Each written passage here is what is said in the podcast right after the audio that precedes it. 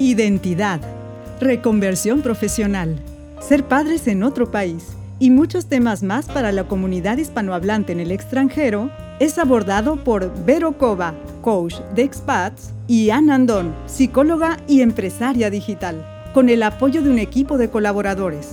Acompáñanos en Anchor y Spotify y síguenos en Instagram y Facebook en La Migra, charlas entre migrantes.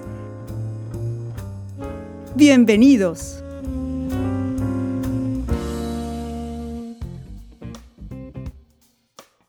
Hoy tenemos un programa muy especial porque contamos con la participación de autoridades en Francia y en México, quienes van a compartir con nosotros algo que por ahí algunas personas nos sugirieron comentar en este podcast y que tiene que ver con el ahorro para el retiro. Vamos a resolver dudas, bueno, más bien Ana y una servidora Verónica, vamos a salir de muchas dudas acompañadas de personas que realmente conocen el tema de primera mano. Pero antes contamos con la participación del señor Edgar Cubero, ministro Edgar Cubero, responsable de la sección consular de la Embajada de México en Francia, quien nos hace el honor de participar en la migra. ¿Cómo está? Bienvenido. Muy bien, Verónica, muy bien, muchas gracias. Encantado de participar en la migra, mientras no me agarre a mí. Eh, gracias Ana y muchas gracias también a Rocío, Rocío Ramírez de la CONSAR por este, este programa que ya se antoja muy interesante y de particular interés para nuestros conacionales en Francia y en Mónaco. Así es, muchas gracias, cónsul, por estar con nosotras. Esperemos que no sea la única ocasión y que en otra oportunidad pues también podamos charlar aquí en este espacio. Prometido. Gracias. Gracias. Pues bueno, le damos la bienvenida a, la maestra María del Rocío Ramírez Patraca, directora de atención a trabajadores de la CONSAR. Muchísimas gracias por aceptar compartirnos toda esta información acerca de lo que son las AFORES. Ahora sí que, como te decía hace un, ratito, Rocío, es eh, AFORES para nulos, como se dice en Francia. Partimos desde cero, totalmente desde cero. Muchas gracias, este, perdón, eh, eh, Edgar, eh, Ana, Verónica, Edgar, estamos muy contentos de participar. Gracias por considerarnos y bueno, pues estamos atentos a cualquier pregunta que ustedes quieran hacernos. Adelante y muchísimas gracias. Consul, me pareció que levantó la manita. Yo quisiera eh, darles la fotografía de a quién está dirigida la plática, que es a la comunidad mexicana radicada en Francia y en Mónaco, que es la jurisdicción que ocupa la Embajada de México en Francia y su sección consular, que es esta. Comentarles que eh, la ley del Servicio Exterior Mexicano establece como una de sus, las responsabilidades de sus miembros y de las embajadas y de los consulados la puesta en marcha de actividades en apoyo a las comunidades mexicanas, las comunidades mexicanas en el exterior. El tipo de actividades como esta se busca eh, fortalecer los vínculos entre nuestras comunidades en el exterior y su país, siempre buscando apoyarlos para para que eh, en el país de acogida, en el país en donde se encuentran, se fortalezcan, crezcan, se sientan bien, sin eh, soltar los vínculos, no nada más eh, del corazón, del alma, de la familia, sino también los reales, tales como qué sucede con sus recursos cuando trabajaron en México y tienen una cuenta o no la tienen, eh, en fin, un montón de dudas que seguramente tendrán muchas de estas personas. Entonces, el vínculo que nos ha ayudado a hacer, o que estableció el Instituto de los Mexicanos en el exterior con ustedes y con Rocío, es valiosísimo, es parte de sus objetivos, los objetivos del instituto y operar a través de los consulados. Hacer este acercamiento para los consulados es absolutamente primordial. No se puede explicar su labor sin esto. Es crear comunidad, crear acercamientos con su gente. No nada más prestar servicios, sino establecer estas vías que le permitan de alguna manera retroalimentarnos ellos a nosotros y nosotros a través de estas conexiones y de estas eh, oportunidades darles la información que, que, requieren. Así que lo que están haciendo ahorita la Migra y gracias a Rocío Ramírez es valiosísimo. Con esto dejo a Rocío que nos, que nos explique y nos, nos enseñe. Muchas gracias, cónsul. Y también queremos, Ana, decirle muchas gracias a Beatriz Hernández, quien es primer secretaria, miembro del Servicio Exterior Mexicano y responsable del área de protección a mexicanos en la sección consular de la Embajada de México en Francia, porque pues ella ha sido el vínculo para que podamos tener la oportunidad de platicar con, nuestra especialista de hoy. Claro, así es. Muchas gracias a, a Beatriz. Empezamos entonces, Rocío, para los que estamos un poquito norteados, ¿verdad? ¿Qué es una Afore? Sí, bueno, pues es la pregunta eh, básica, ¿no? Y principal, ¿qué es una Afore? Bueno, lo primero que tenemos que decir es que una Afore es una administradora de fondos para el retiro. Una Afore se dedica exclusivamente a administrar y a operar las cuentas individuales eh, esas cuentas individuales que son propiedad de los usuarios, de los trabajadores y que ahí va a caer y van a recibir todas las aportaciones que hace eh, tu patrón, que haces tú, que hace en dado caso el gobierno federal y además se van a encargar de invertir todo este dinero. Las Afores, mucho ojo, son empresas privadas, ¿sí? Las Afores son empresas privadas que se dedican exclusivamente a eso. Ahora, estas Afores nacen el primero de julio de 1997. ¿Y por qué digo esta fecha? Porque esta fecha es crucial, ¿no? Es un parteaguas que, eh, bueno, más adelante, conforme vaya eh, corriendo la plática, pues nos vamos a dar cuenta. Entonces, algo muy importante es que estas afores son las que guardan, invierten, ¿no? Administran ese dinero que nos va a servir en un momento dado a nosotros que estamos trabajando aquí en México para que ese dinero se utilice para el financiamiento de una pensión, ¿no? Todos tenemos una vida laboral, pero al final de ella, ¿qué queremos? Bueno, pues al final todos esperamos una pensión. Ahora bien, ¿qué tan grande o qué tan pequeña va a ser esa pensión?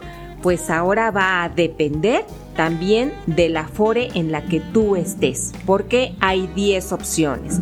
Actualmente hay 10 opciones, 10 afores y bueno, pues es importante eh, que conozcas cada una de ellas. Rocío, entonces los mexicanos que estamos en el extranjero y que hemos trabajado en nuestro país, pero ahora estamos en otro lugar, también tenemos una Afore.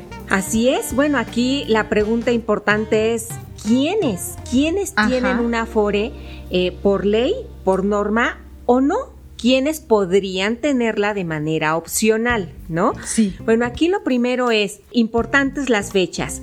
Si antes de emigrar, ¿no? Si tú antes de irte a Francia estuviste trabajando aquí en México, inscrito en el Seguro Social, mucho ojo, inscrito en el IMSS. Sí. A partir del primero de julio de 1997, por ley, tú tienes una FORE.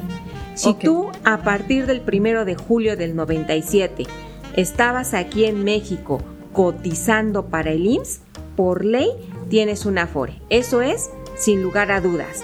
Pero si además no solo a partir del primero de julio estabas eh, cotizando, sino antes de esta fecha, las Afores, como ya mencioné, nacen a partir del primero de julio. Pero ¿qué pasa con los años anteriores. O sea, a lo mejor yo estuve trabajando desde el 95, 92, ¿no? Hay un periodo que se llama SAR, Sistema de Ahorro para el Retiro 92-97. Así se identifica ese periodo de SAR. ¿Por qué 92-97? Porque justo nace en 1992 y termina en 1997. En ese periodo no había afores. Sin embargo, aquí ya se abre un nuevo camino como un complemento a la pensión. ¿Qué quiere decir esto? Que antes del 92, todos los que trabajábamos y cotizábamos al IMSS, pues las aportaciones se iban al IMSS. Te pensionaban y listo, no había más, no veías más dinero. A partir de 1992 que nace el SAR, entonces ya hay unas cuentas individuales, pero en bancos, porque las afores no existían. ¿En qué banco? Ah, bueno, pero pues a lo mejor en el banco que tu patrón decidía. O sea que el patrón decía, yo quiero banco A, yo quiero banco B y todos mis trabajadores van a ese banco. Debíamos tener comprobantes. Mucho ojo, ¿eh? Hay que buscar esos comprobantes. Es importantísimo encontrarlos. ¿Por qué? Pues porque así voy a eh, identificarme como propietario de esos recursos. Entonces, el SAR 9297 si cotizaste para el IMSS en ese periodo y ese dinero, cuando cumplas con los requisitos, te lo van a entregar en una sola exhibición. Por eso es muy importante localizar. Del primero de julio en adelante nacen las AFORES, ¿no? Entonces hay que elegir una administradora. Por ley la tienes. Si tú cotizaste al IMSS 97, 98 y hasta la fecha, por ley la tienes. Que no sepas en cuál estás es otra cosa, que ahorita lo vamos a ver, pero debes tener una. Pero también hay personas que son independientes, médicos, dentistas, ¿no? Abogados, vendedores, que no cotizan al IMSS. Psicólogos. Por supuesto, ¿no? Que no necesariamente necesitan un patrón, ni están cotizando para el IMSS ni para el ISTE, ¿no? Porque también los que trabajamos para el gobierno federal cotizamos al ISTE y también tenemos ese SAR, ¿no? Y también tenemos una administradora.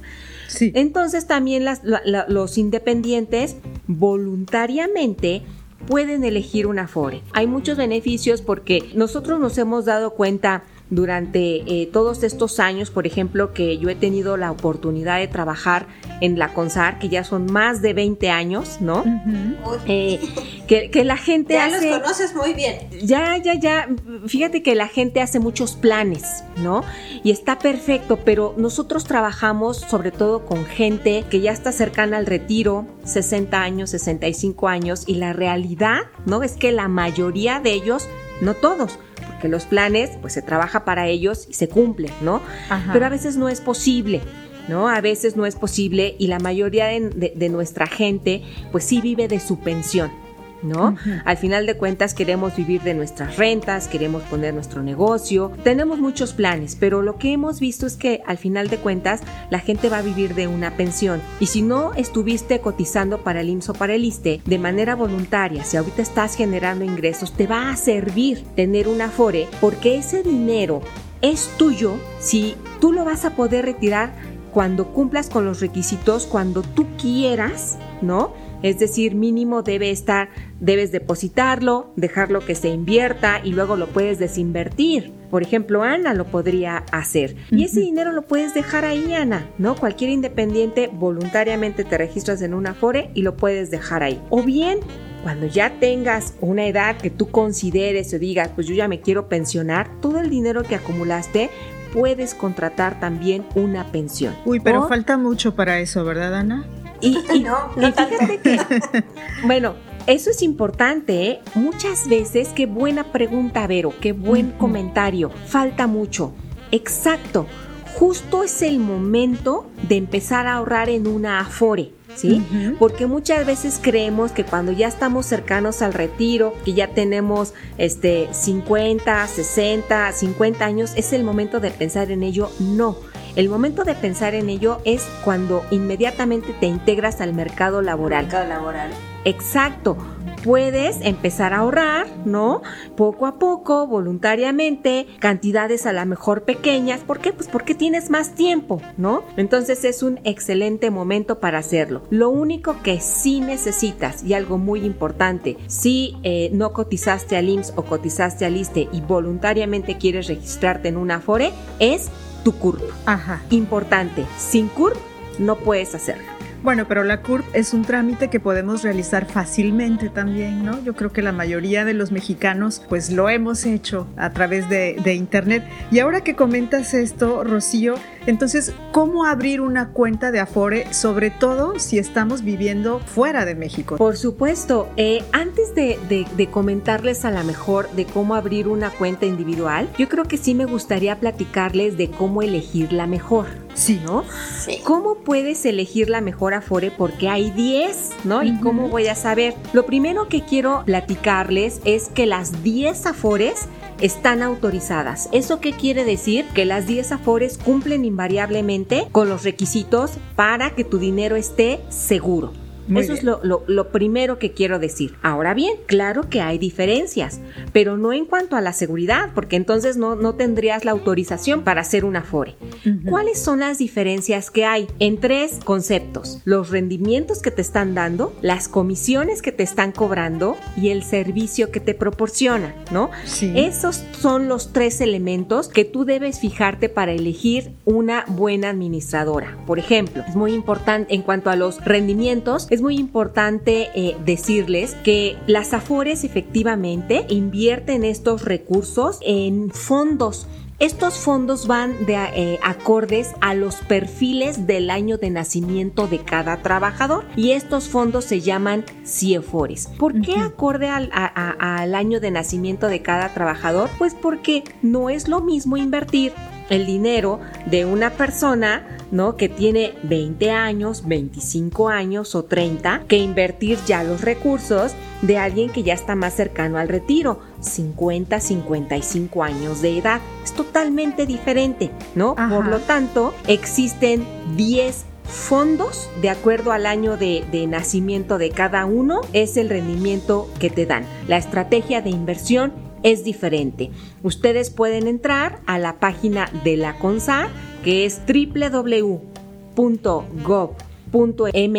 diagonal CONSAR, ¿sí? Y ahí en la sección Cómo elegir Afore pueden ver estos 10 fondos eh, de inversión, buscan su año de nacimiento y ahí lo que van a encontrar es una tablita con las 10 Afores de manera comparativa para ver quién te está dando el menor y el, y el mayor rendimiento. Ah, perfecto. es muy padre el, poder escuchar que, pues bueno, mucha gente, o como yo, como varios, que nos da miedo entrar o no entramos porque pensamos que va a ser muy difícil el poder manejar las cuestiones en una computadora o pensar que la información que nos van a dar va a estar muy complicada. Así como nos estás platicando, es prácticamente tú entras y ves tu tabla, ves todos tus comparativos y decides. Muy bien, y CONSAR, ¿podríamos deletrear CONSAR para que la gente que no tiene idea sepa cómo escribirlo y cómo buscarlo? Sí, por supuesto. C O N S A R.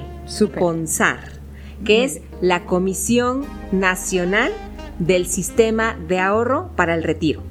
Muy bien, pues ya estamos ahí, ya elegimos y ahora qué sigue, Rocío. Sí, bueno, y, por último nada más ver el, lo mismo. Entras, ves el cuadro de comisiones, cuadro comparativo, ¿sí? Y por último los servicios que te otorga. Entonces ahora sí, ¿no? Ya entramos a cómo aperturar una cuenta individual. Algo muy importante. Estando desde Francia, se puede aperturar una cuenta individual actualmente solo si estás aquí en México, ya seas tú o a través de un apoderado legal.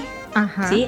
Eso es las únicas dos formas por las que puedes aperturar hoy en día una cuenta individual, si tú estás aquí en México o a través de un apoderado legal. Una vez que tú eliges la FORE que más te conviene, ustedes o, su representante legal, debes llenar una presolicitud en el portal eh, ESAR. Eh, entrando a ese portal ESAR, llenas los datos que te piden y la AFORE que tú hayas elegido te va a contactar en un plazo no mayor a seis días hábiles. Quiere decir que si vienes de vacaciones, ¿no? Que a lo mejor estés dos, tres semanas o más tiempo, es importante que tú sepas, ¿no? Que te va a dar perfecto este estos días para que puedas hacerlo. De hecho, en, cuanto la FORE te, te, contacta, Vero, tienes que ir a la sucursal y el trámite en sucursal lo haces en un día. Es rápido. Es rápido y ya todo lo demás lo puedes seguir a distancia. Así es. Una pregunta, ¿esto significa que si yo no trabajo en México, aún así puedo abrir esta cuenta. Exacto, a través de un apoderado legal. Aquí, evidentemente, número uno, el apoderado debe eh, acudir a la FORE que tú hayas elegido y eh, la FORE va a poner a disposición del apoderado eh, la solicitud de registro y debe adjuntarlo con el poder que le hayas otorgado y la identificación de apoderado, ¿no? Entonces sí se puede hacer, pero debes llevar ese poder. Muy bien. Bueno, para las personas que no han eh, abierto su Afore, que porque han vivido muchos años en el extranjero, bueno, ya tienen ahora esta estrategia para hacerlo, pero los que sí trabajamos en México hace algunos años, antes de mudarnos al extranjero, ¿cómo localizamos nuestra Afore? Porque esa es una pregunta que a mí me han hecho, ¿verdad? ¿Dónde está? ¿En qué banco? ¿Cómo funciona? ¿Cómo puedo hacerlo? Sí, por supuesto. Bueno, sí, para localizar en qué Afore estás, sí. Eh, hay dos opciones. La primera es vía internet, ¿no? Lo puedes hacer vía internet o la segunda vía telefónica, ¿no? La que quieras. Vía internet tienes que ingresar al portal www.e-mediosar.com. Ese es el portal eliges la opción Localiza tu Afore y debes seleccionar tu opción de búsqueda. Puede ser por el número de seguridad social que te dio el IMSS si es que cotizaste para el IMSS o puedes elegir tu CURP. Capturas eh, el dato que tú eh, hayas elegido. Debes capturar invariablemente un correo electrónico porque la respuesta te va a llegar a ese correo electrónico. Y eso es todo. O bien por teléfono. Por teléfono tienes que marcar eh, al sartel aquí en México. El teléfono es 52, ¿no? Para ustedes 52 55 13 28 50 00. Lo mismo, debes tener a la mano tu CURP o tu número de seguridad social y entonces ahí vía telefónica te van a decir en qué aforo estás. ¿Nos puedes repetir otra vez la dirección electrónica? Sí, eh, claro, es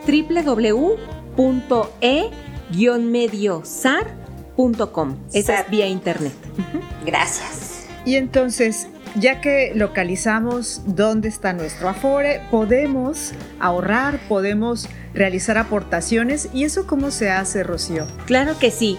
Desde Francia, sí, eh, se puede hacer a través de dos vías. Una vía es justo a través de este mismo portal, ¿sí? Es justo a través de este mismo portal, pero ahora eh, lo que debes hacer es elegir la opción domicilia tu ahorro. Domiciliar el ahorro lo puedes hacer a una tarjeta eh, de débito o con una cuenta clave. Muy importante. Para poder hacer este ahorro debes tener una cuenta abierta en un banco que esté establecido en México. Sí. ¿No? Eso es, eso es este, fundamental. Y entonces domiciliar tu ahorro de esa cuenta bancaria a tu administradora, llenas este, el, el formulario, ¿no? Ingresas los datos que se te pide, nombre, CURP, obviamente el número de tu tarjeta de débito o la cuenta clave, el nombre del banco, este, la periodicidad, ¿no? Si quieres hacer una aportación única, ¿no? O este, o con algún periodo quincenal, mensual.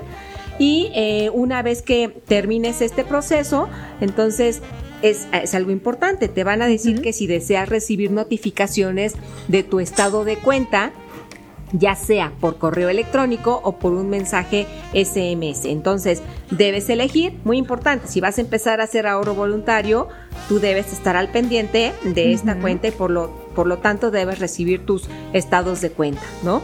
Este, te va a, a aparecer un folio con tu presolicitud y la Afore se va a poner en contacto contigo para confirmar la solicitud y listo. Algo muy importante el monto mínimo para ahorrar a través de este medio es de 100 pesos mexicanos, o sea, 100 pesos, ¿no? Ok. Eh, eh, eh, Nos vamos a quedar muy pobres, pero lo vamos a hacer con mucho esfuerzo. Rocío, ahora que comentabas que puede ser quincenal, mensual, una aportación única, ¿qué nos recomiendas? ¿Qué es lo más recomendable para quienes estamos fuera hacer estas aportaciones en qué periodicidad? Lo mejor es de acuerdo como vas recibiendo tus ingresos. Si tú recibes ingresos quincenal, que lo hagas de manera quincenal.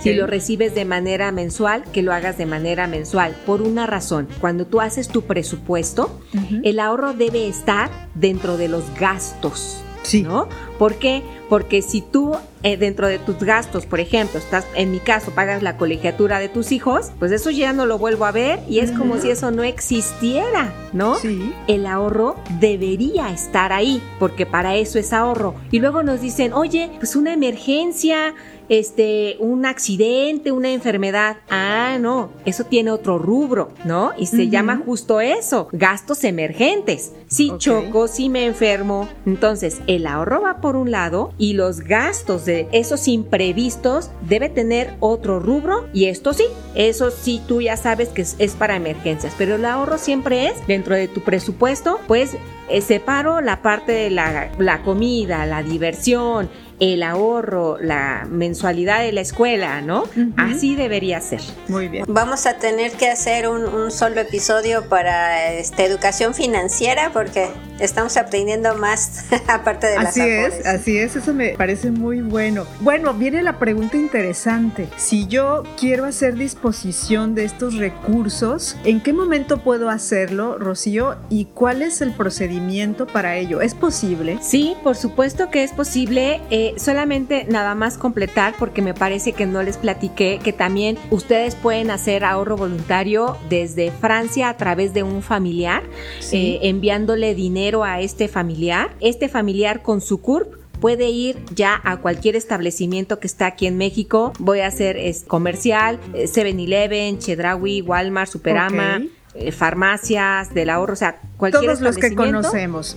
Ajá, entonces pueden ir y con tu CURP, por ejemplo, Ana o Vero, y su familiar puede hacer el depósito y también cae. ¿eh? Eso también es, ah, importante. Muy bien, todas las facilidades. Exacto. Ahora, este, ¿cómo podemos eh, retirar estos recursos? Claro, ¿no? Es como que la pregunta crucial. Hay dos tipos de retiros, retiros totales y, retiros parciales, ¿no? En cuanto a los retiros parciales, solamente hay dos opciones. El retiro parcial por desempleo para las personas que se queden desempleadas o si se van a casar, ¿no? Si todavía Ana, Vero no se casan, ¿no? no, ya este, no lo sabíamos, caray, pero no, ya no. ya no nos tocó. ¿No? Entonces, este, eh, también existe el retiro eh, parcial por matrimonio, pero el retiro parcial por desempleo sí se puede hacer. Desempleado quiere decir que no estés cotizando para el IMSS. ¿no? a, eso nos referimos con desempleado. Para el IMSS estás desempleado si no estás cotizando para, para él. Este, que no hayas ejercido este retiro en los cinco años eh, anteriores y algo muy, muy importante.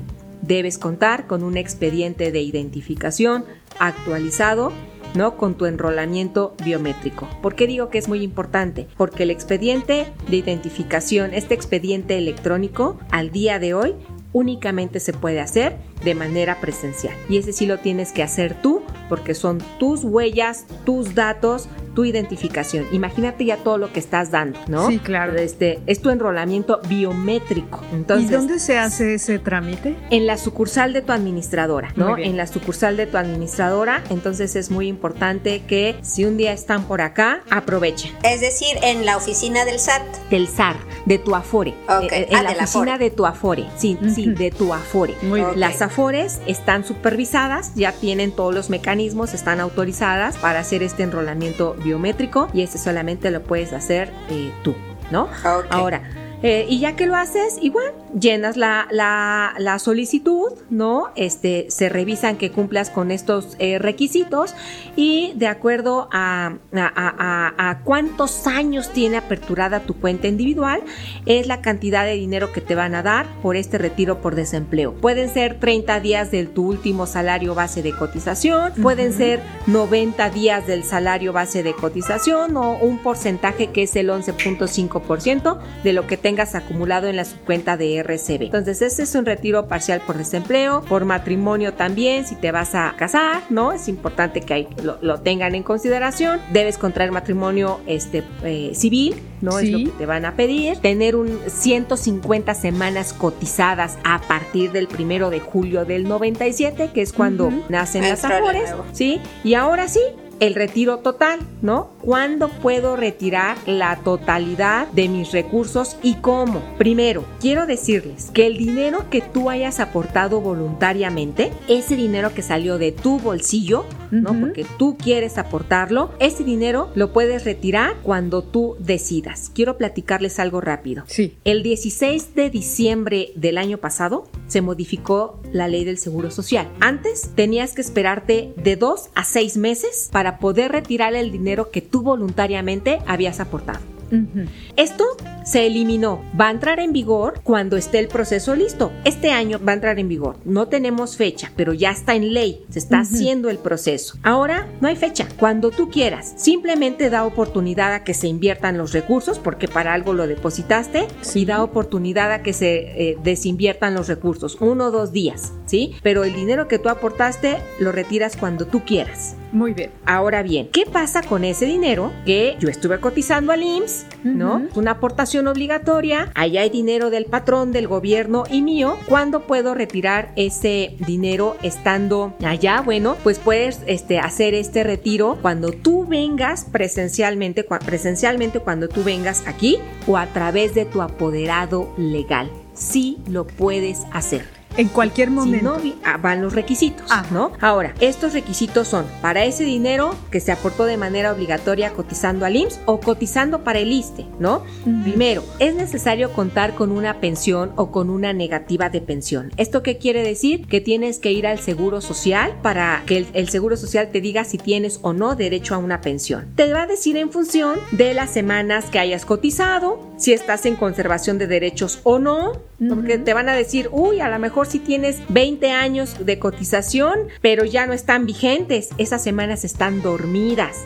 ¿Qué tendrías? Porque jamás se pierden. ¿Qué tendrías que hacer? Despertarlas. ¿Cómo? Cotizando mínimo un año otra vez. ¿No? Entonces, y entonces sí, tendrías derecho a una pensión. Si te dicen, no, no quiero despertar mis semanas, yo ya no voy a volver a trabajar en México, entonces el IMSS te va a dar una negativa de pensión.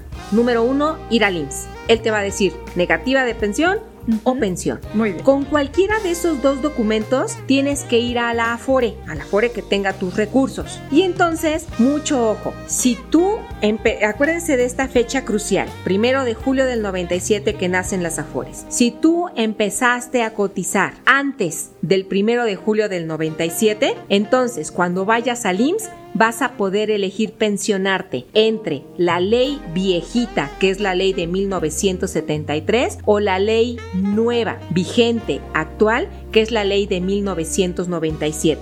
Muy bien. Por la ley 73 debes tener como mínimo 500 semanas cotizadas mínimo 60 años de edad. Estar en conservación de derechos, que tus semanas no estén dormidas, sino que estén despiertas, activas y que estés dado de baja ante el IMSS. Si tú eliges pensionarte por la ley 97, porque si empezaste a cotizar antes del primero de julio del 97, eres tú quien decide, ¿me voy por la ley 73 o me voy por la ley 97? Por la ley 97 necesitas haber cotizado mínimo 750 semanas cotizadas, pero mucho ojo, no voy a omitir mencionar que a partir del próximo año del 2022 el requisito de semanas cotizadas se va a incrementar cada año 25 semanas más, 25 más, 25 más, hasta llegar en el tope máximo que son mil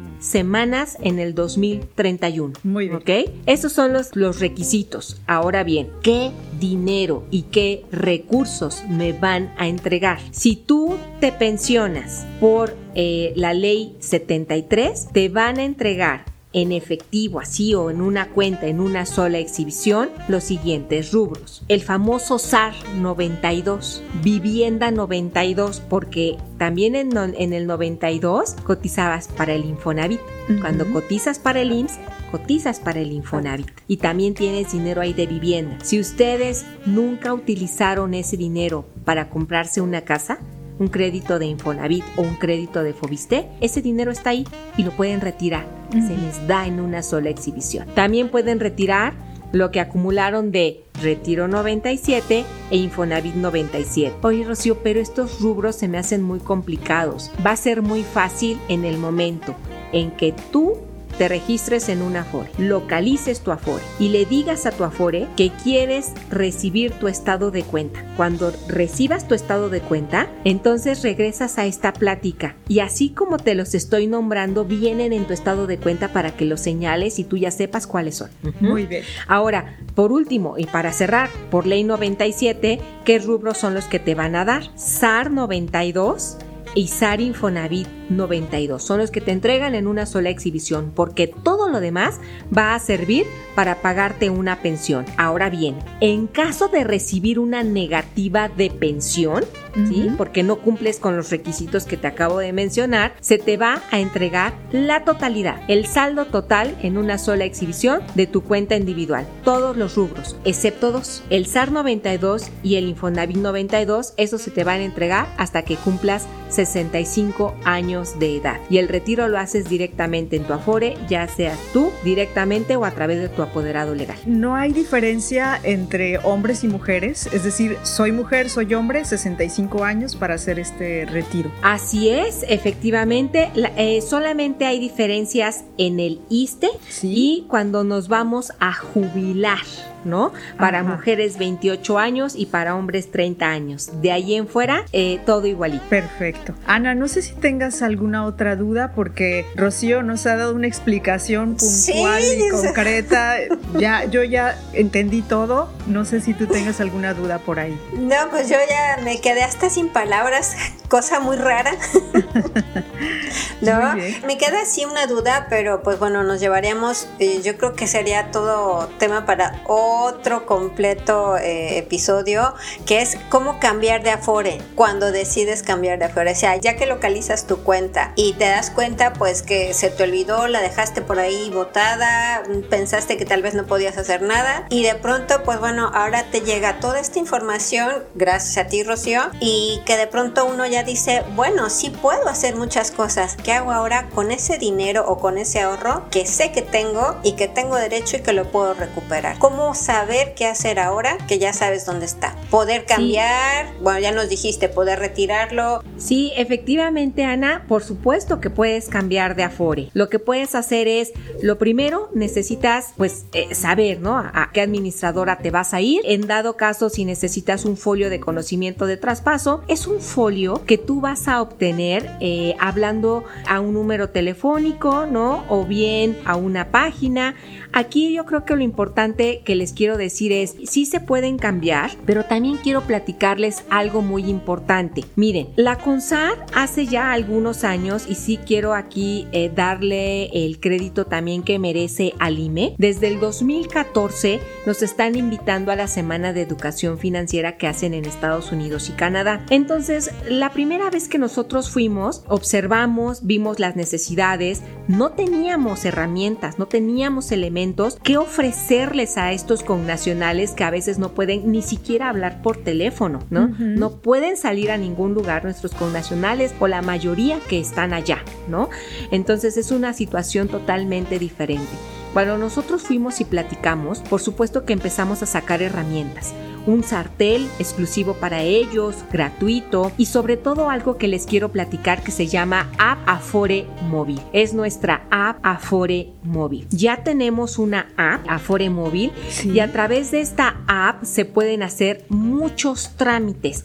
Actualmente esa, esta app no se encuentra disponible en Francia. Por el ah. momento no está, no está contemplada su inclusión. No quiere decir que no lo vaya a estar. Sin embargo, en Europa sí se encuentra disponible actualmente en Alemania, España, Reino Unido, y Holanda. Es decir, quiero decirles que para activar esta app en Europa se deberá contar con un número telefónico de algún país en donde está disponible la aplicación. Alguno de estos países, toda vez que lo que va a hacer la aplicación es buscar el código del país correspondiente y si se encuentra dentro del listado donde la app está disponible, procederá a su activación. En caso contrario, pues no se podrá activar. Ahora, si tienes esta app, ¿qué puedo hacer? Puedes desde allá, a través de la app, aperturar una cuenta Fore, eh, hacer aportaciones voluntarias en línea, ¿no? Desde allá, retirar este dinero que hayas aportado desde allá, recibir tus estados de cuenta ¿no? Desde allá a través de tu, de tu app, hacer este, cualquier tipo de movimientos, cambiarte de administradora, registrarte en una eh, administradora. Puedes hacer varias cosas a través de, de esta app que ya se tiene disponible. Se está trabajando, por supuesto, para ampliar su cobertura. Esperemos, no se tiene que trabajar, por supuesto, ¿no? Con, con las autoridades de, cada este, país también. Eh, pero esperemos que próximamente esté en Francia, pero por lo pronto está disponible eh, disponible en Europa en estos países que les acabo de platicar. Muy bien, pues sí, esperemos que muy pronto, porque aquí en Francia somos una comunidad bastante importante de mexicanos y mexicanas. Claro que sí, vamos a llevarnos, ya estamos ahí eh, este, anotando para platicar justo con, con el área operativa, que es la que se encarga de hacer todo esto, para que empiecen pues a, hacer algo, ¿no? O a gestionar lo que se tenga que gestionar para que también la tengan disponible ustedes. Perfecto. Muchísimas gracias, cónsul eh, Rocío, Vero. el cónsul ya levantó la manita de nuevo. Sí, sí, para agradecer, no, para agradecer. Así que eh, si ya es el término del programa, quiero agradecerles a ustedes, Verónica, Ana, y Rocío, espléndida exposición. Hay muchos puntos importantes para nuestra comunidad. Así es, cónsul. Muchas gracias a usted, a Beatriz también por la oportunidad de haber tenido este enlace con Rocío, que es la experta. Ahí está Beatriz, ¿verdad? Gracias, Betty. muchas gracias. gracias. Beatriz. Muchas gracias. Estaremos trabajando y ya nos dejan tarea, eh, la verdad. Tal vez un, punto muy interesante que, que mencionó Rocío es el tema de los apoderados legales, simplemente para que ustedes sepan que la sección consular, eh, de hecho el cónsul, funge, eh, tiene funciones de, de fe pública y justamente aquí en la sección consular se pueden hacer poderes para que en todo caso los conacionales a través de una persona en México puedan hacer estos trámites. Excelente. Pero después Rocío nos dice que si tienes la app, app Afore, entonces puedes aperturar una cuenta. La pregunta era, entonces ya no necesitas el poder. Ese es el tipo de preguntas que quedan en el aire un poco. Así es, no se pueden hacer todos los trámites por la app, pero para aquellos que sí se pueden hacer a través de la app, ya no lo necesitas porque tú lo harías directamente, ¿no? Habrá algunos que aunque tengas la app todavía no, no, no se puede. Digo uno rápido, corregir datos certificables. ¿Cuáles son los datos certificables? Tu nombre, tu número de seguridad social, que si puedes cambiar a través de la app tu teléfono, tu domicilio, ¿no? esos, pero efectivamente, si tú ya haces el trámite a través de la app, no necesitas ya eh, el poder. Pues entonces el anuncio es, aquí en el consulado podemos hacerles el poder a los, a los conacionales, también casar a los conacionales para que puedan hacer siempre y cuando sea entre mexicanos. Y quizá el último punto que dejo ahí es qué podría ser un viudo o una viuda si se le muere su pareja que aportó y no hizo nada de eso y hay dinero ahí. Lo, lo dejo en la mesa. Pues muchas gracias a todos y nos despedimos invitándoles a que continúen con nosotros en La Migra, charlas entre migrantes. Tendremos otras oportunidades para platicar de estos temas dirigidos específicamente a la comunidad mexicana aquí en Francia, en Mónaco, pero en el mundo porque también nos escuchan personas en otras partes, en otros continentes. Gracias, Ana. La pasen muy bien. Gracias. hasta la próxima. Muchas gracias a todos. Gracias. Gracias. Hasta luego. Que estén bien. Gracias, Rocío.